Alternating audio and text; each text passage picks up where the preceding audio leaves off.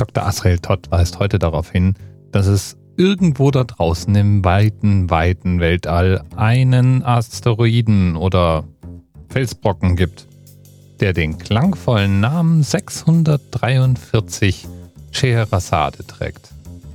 Und gemeint ist damit natürlich die berühmte Hauptfigur aus der ebenso berühmten Geschichtensammlung Geschichten von Tausend und einer Nacht. Und die Grundhandlung, die ist auch relativ fix erzählt. Es geht um den persischen König Shaharaya, der von seiner Frau mit einem schwarzen Sklaven betrogen wird. Davon ist der König so erbost, dass er sich hinrichten lässt und auch ab jetzt davon überzeugt, dass es keine treue Frau auf Erden gibt. Und deswegen beschließt er, dass er sich nie wieder von einer Frau betrügen lassen will.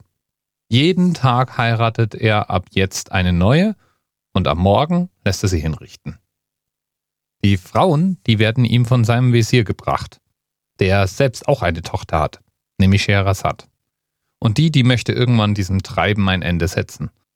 Und deswegen beschließt sie, dass sie sich selbst dem König als Frau anbieten möchte und nötigt ihren Vater dazu. Der ist untröstlich, aber als treu Untergebener bleibt ihm natürlich auch nicht so richtig viel übrig. Also wird Scheherazad zur Frau des Königs. Und in ihrer ersten Nacht beginnt sie ihm eine Geschichte zu erzählen. Als der Morgen anbricht, unterbricht sie auch ihre Erzählung. Und weil der König so neugierig darauf ist, wie denn die Handlung weiterläuft, lässt er sie leben. Und dieses Spiel geht jetzt Nacht für Nacht so weiter. Die Schwester von Scheherazad liefert ihr jeden Morgen eine neue Geschichte, die sie dann abends dem König wieder erzählt und wieder da abbricht, wo es spannend wird. Nach tausend und ein Nächten hat sie dem König drei Kinder zur Welt gebracht. Und er ist auch endlich von der Treue und der Klugheit seiner Frau überzeugt, sodass er sie ab jetzt am Leben lässt.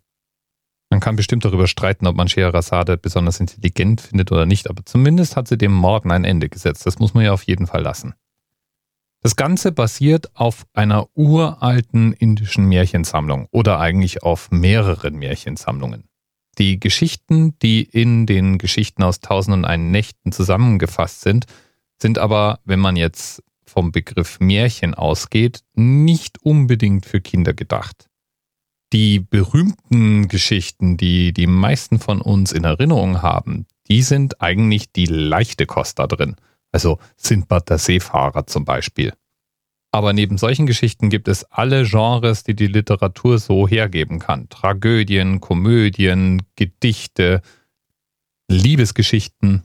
Manches auch wirklich sehr ausgeprägt erotisch und eben alles dazwischen. Der Grund, warum uns das nicht so präsent ist, liegt an der Übersetzungsgeschichte von Geschichten aus Tausend und ein Nächten. Im europäischen Raum wurde die erste Übersetzung nämlich von einem französischen Orientalisten gefertigt, Antoine Golland. Und der hat die Geschichten 1704 bis 1708 übertragen und dabei alles, was religiös oder erotisch war, entschärft oder auch gleich ganz entfernt. Damit war er in guter Gesellschaft. Das haben die Brüder Grimm ganz ähnlich gemacht. Und derart weichgespülte Geschichten, die waren dann natürlich auch für Kinder deutlich besser geeignet.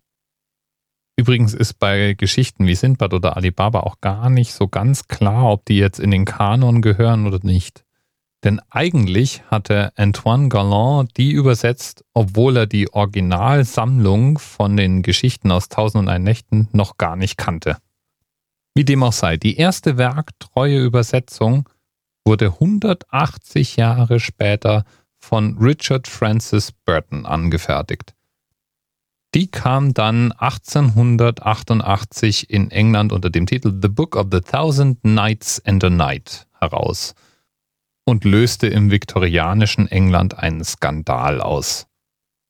Aber egal wie, die Geschichten aus Tausend und ein Nächten oder Scheherazad als Figur oder einige der wirklich berühmten Figuren aus diesen Geschichten, zum Beispiel Abu Hassan, Aladdin, Sindbad, Harun al-Rashid, Salomo, sind natürlich aus unserem Geschichtenkanon auch nicht mehr wegzudenken. Und es zieht sich bis in die Neuzeit. Es gibt mehrere Dutzend Verfilmungen und Serien rund um den Stoff. Es gibt mindestens zwei Opern, es gibt ein Ballett, es gibt ungezählte Bücher, die sich mit dem Thema beschäftigen. Und es gibt eben auch einen Asteroiden. 643 Scheherazad. Ach, und fast hätte ich es vergessen. Ein Anerzählt gibt's auch schon zu dem Thema.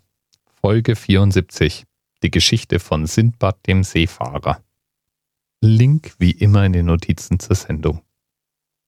Lieben Dank nochmal, Dr. Asrael Todd. Bis bald. TMRS 10, 9, 8. The experience of 47 individual medical officers. Was hier über die Geheimzahl der Illuminaten steht. Und die 23. Und die 5. Wieso die 5? Die 5 ist die Quersumme von der 23.